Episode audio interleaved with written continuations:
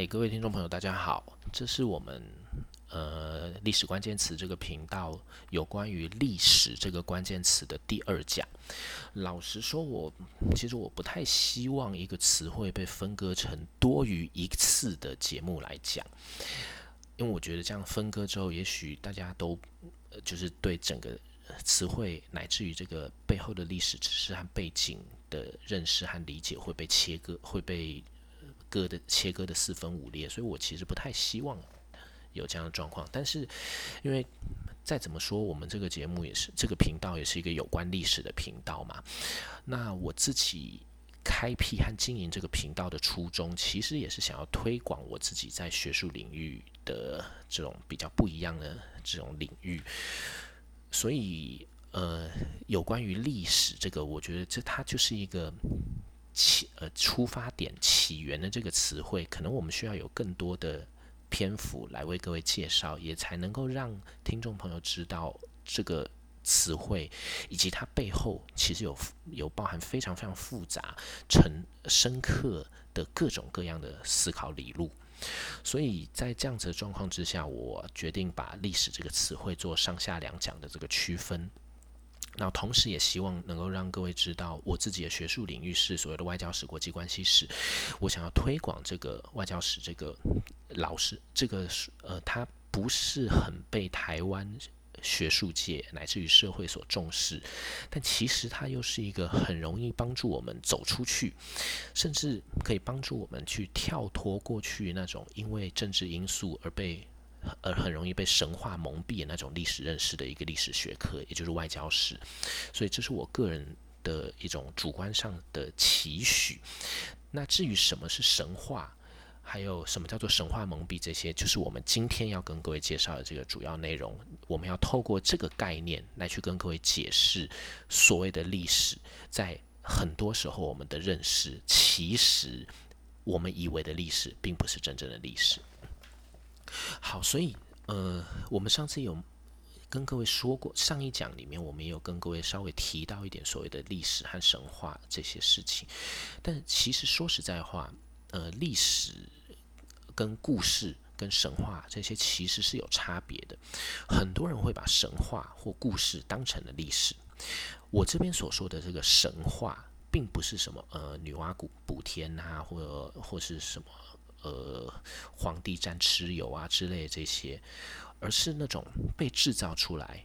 让人相信以后是可以借着这个被人相信这个东西来影响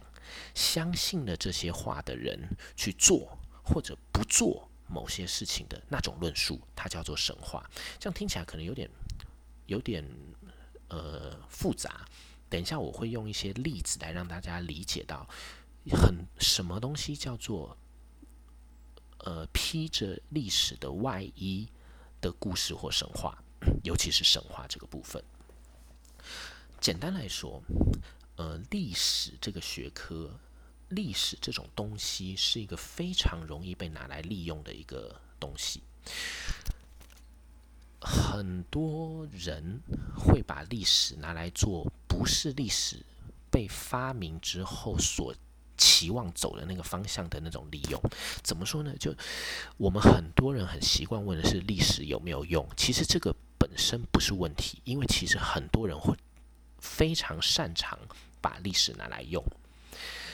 尤其是有心人士会拿历史来骗人，特别是和政治有关的那些人事物。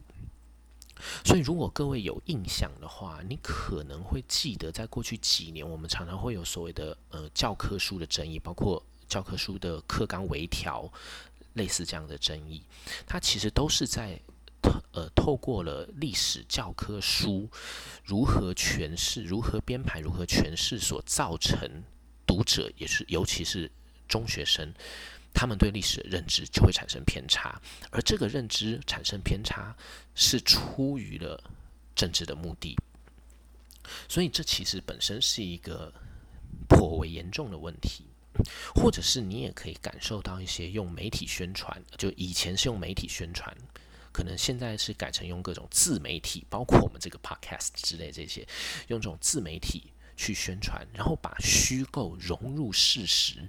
再继而宣称这些叫做历史真相的那种东西。这种东西，它虽然看起来像是历史，可是实际上它不是历史。这些东西其实就是所谓的神话。所以我刚刚说了，神话并不是指女娲补天、皇帝战蚩尤这样子的故事而已，不是。神话在我们这个领域里面所起、所阐释的，和甚至可以说是抗拒、对抗的那个神话，是这种政治神话，或者是叫做政治宣传 （propaganda）。所以今天这个主题，我们就是历史的第二讲下半讲，其实我就是想要用。更多、更具体，而且和今天的社会比较贴近的这些例子来跟来说明，让听众朋友去思考怎么去看待历史这个东西。那一般来说呢，我们外交史这个领域所关注的那种像是历史的政治神话，其实就是各位听众朋友很容易就会在你过去所受到历史教育的那种过程里面所接触到的那种神话，譬如说。呃，因为我不是很熟悉现在的高中生读的课本，所以我只能从我以及比我更老、更年长的那些，呃，就是我们这些 generation 这些世代所读到的教科书里面去理解和和说明。譬如说，在比我更年长的那些世代里面，以前读的历史教科书或受到历史教育里面，会非常强调像孙中山。的伟大，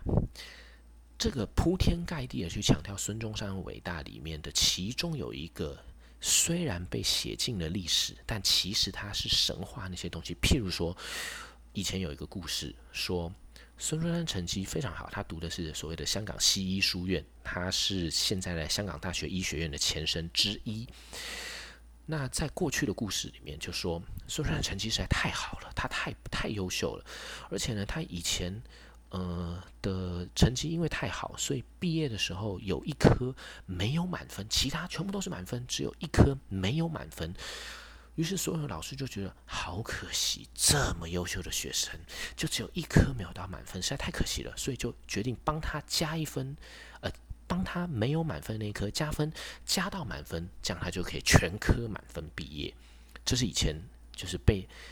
写被放到历史里面，让大家以为的。所谓的历史，或者是后来有稍微调整一下，有修改一下，觉得那次刚刚那个说法实在太扯了，所以他可能稍微修改一下，改成譬如说，呃，孙中山的成绩他拿到十科都是优等，所以是最最好的第一名的毕业这样子。但是说实在话，这些说法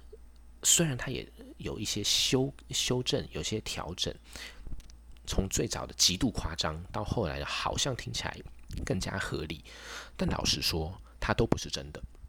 因为现在已经透过呃学校档案、看成绩单等等这些，我们就可以知道，其实孙中山成绩不差啦。但是呢，他譬如说。刚刚所说的十科优等，其实你看孙中山成绩里面，他的公众卫生学、实用初级外科这些确实是优等哦。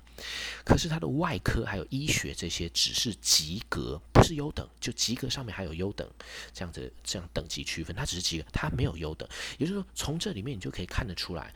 所谓的十科都是优等毕业，根本就不符合事实，因为成绩单已经显示了他不是每一科都是优等的，那更别提刚刚所说的。每一科都是满分，只有一科没有到满分，所以帮他加分加到满分，因为他根本不是用分数来算，他是用优等、及格等等、不及格等等之类这些等级来分的。所以我们就会知道，其实孙中山的成绩是不错，他也算是学得很好，在同场里面也算学得很好，可是没有好到有如过去在历史的认识里面所好、所强调、所神话那种程度。孙中山没有他的成，至少成绩没有这么样的好。另外讲了孙中山，我们就很难不讲到孙中自认为是孙中山嫡嫡传弟子，而且的的确确在无论是中国近代史也好，中国现代史，或者是台湾的现代政治史里面非常非常重要、关键性的那个人，就是蒋介石。在过去的时候，就呃年长的长辈他们里。他们以前所学习到那些历史里面，也的的确会有所谓的最有名的例子，就是蒋介石看小鱼儿逆流而上的这个小故事。这个小故事本身其实就很有趣了。我在课堂上上课的时候，我真的很难不忍忍不去开蒋介石的玩笑。就是如果说他的朋友都在玩，结果他自己跑到小那个河流旁边去看鱼，这不是自闭症，要么就是自闭症，要么就是被霸凌，就是被大家排挤。不然为什么会这样？这两个其实都不见得都不是一个能够去支撑最后他所想要强调蒋介石是我们英明神武的领袖的这个呃期许这个目标啊，所以而且再加上蒋介石看小鱼儿逆流而上这个小故事，他呃究竟是不是真实？我们也不见得一定要从历史这个角度去验证它。譬如说最近。我不知道各位知不知道，呃，泛科学这个网站其实是相当不错的网站，虽然它不是历史啦，但是呃，科普的网站。各位如果有兴趣，你可以用泛科学蒋公小鱼这几个关键词去 Google，就是透过 Google 你就可以找到泛科学里面这篇文章。这篇文章很有趣，它讲就是它就是用一个科学的角度，呃，自然科学的角度、生物学的角度去看，去提出一个质疑，就是。如果我不知道蒋介石蒋公到底有没有去河河边看鱼，我假设有，那他看的鱼是什么鱼？为什么这个鱼会逆流而上？因为一般我们听到的想到逆流而上的鱼，应该就是鲑鱼啊。那那个地方有鲑鱼吗？等等之类这些问题，就是他的他他好奇的地方，他就开始去查各种资料，然后去透过水文、透过生物等等之类，透过地理。地理上它的位置去评估、去思、去推测到底是哪种鱼。老实说，他最后的结论就是他不知道是什么鱼，因为感觉可能不是，所以非常有可能代表就是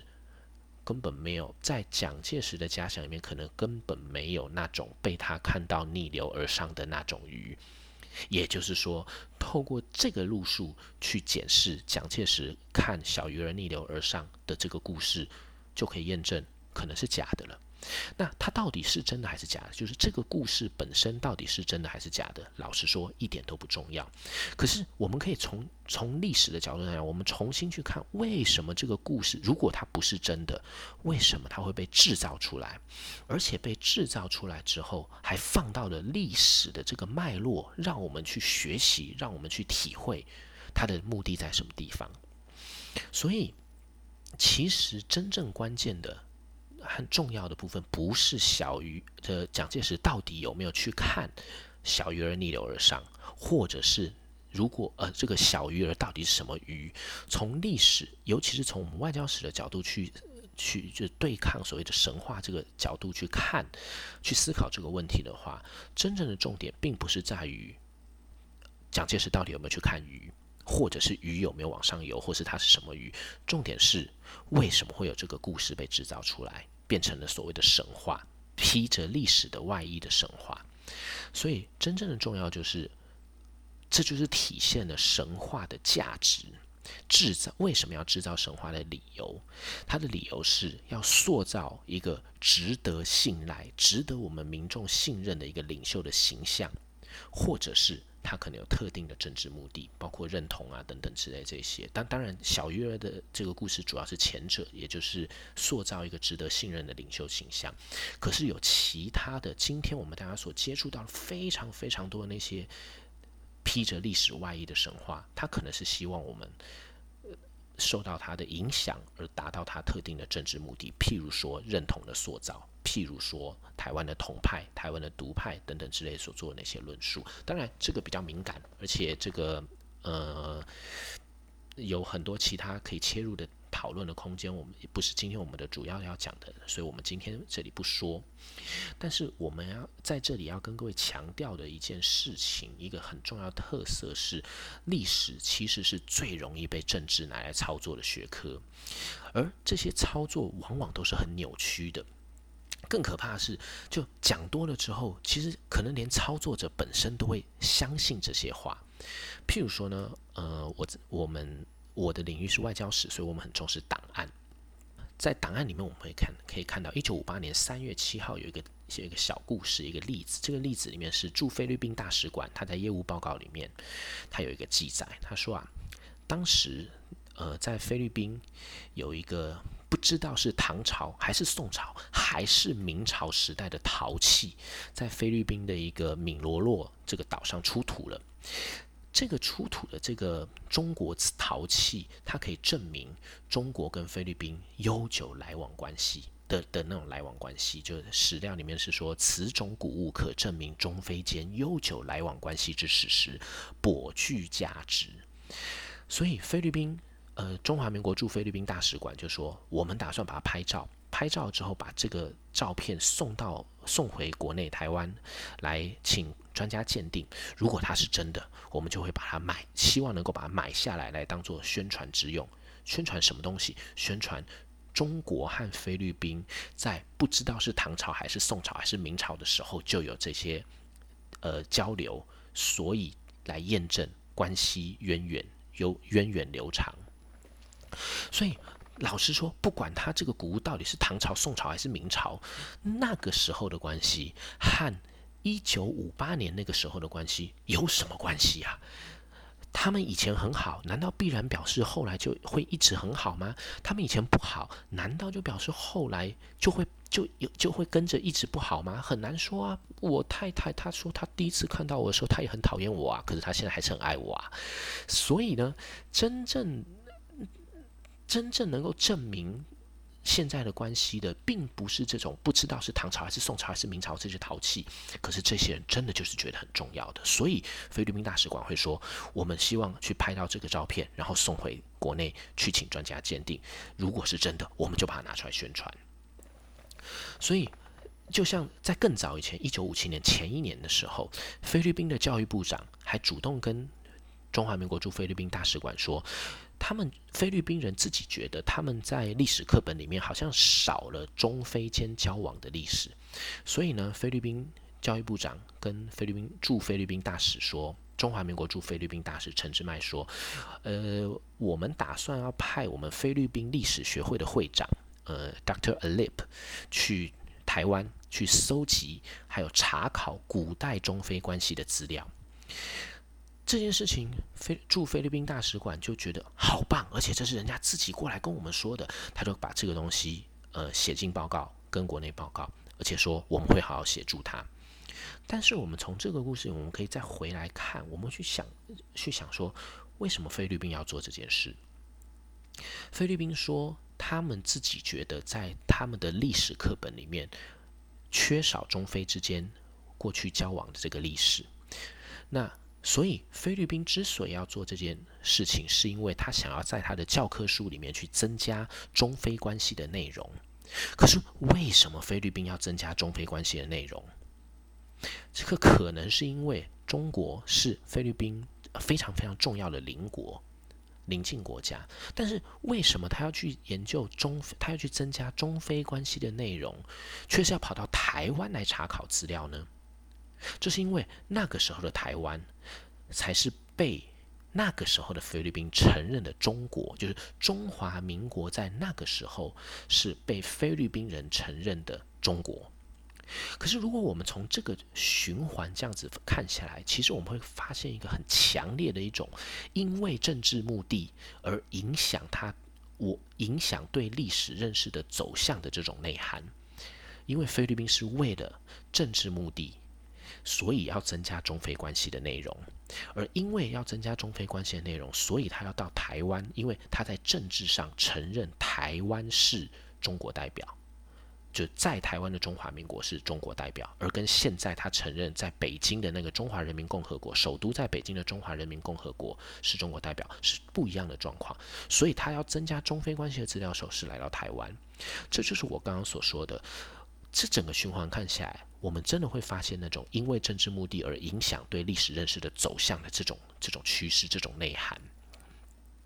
这就是我刚刚所说的，嗯，历史它其实真的是一种很容易被拿来运用、被操作的一种东西。无论历史记忆还是历史记载本身有没有被刻意扭曲，它其实都很可能会被另外的被其他力量拿出来扭曲。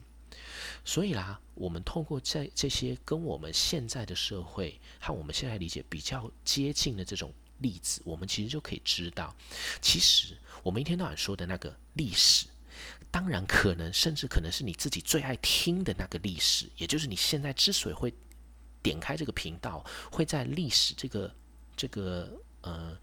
组群组里面去找这些历史频道的原因。因为你喜欢听故事，你喜欢那个历史，可是它可能其实并不是真正的历史，反而可能都只是神话，是 propaganda 政治宣传。所以，对对我们一般的听众或我们一边一般的社会大众来说，我们该要怎么样去小心，要怎么样能够让自己避免被这些呃其实是神话的历史。表面上是历史，但其实是神话这些东西所误导呢。从我的我们这个频道，我的这个领域就会跟各位建议，你可以从我们下一次要跟各位介绍这个关键词“外交史”来当做切入这个问题的关键词。所以呢，今天我们就从把历史的下半讲用这些例子来跟各位介绍，来带出接下来。进入我的非常重要的一个重点，就是外交史这个关键词。希望大家能够认识和理解到，为什么我在我们我开辟这个频道，希望各位去感受和思考的部分在什么地方。这就是我们今天的节目，希望大家听了还能够喜欢。如果你有一些问题，你也可以呃提问，我可以找机会来回答各位。就这样子了，拜拜吧。Bye.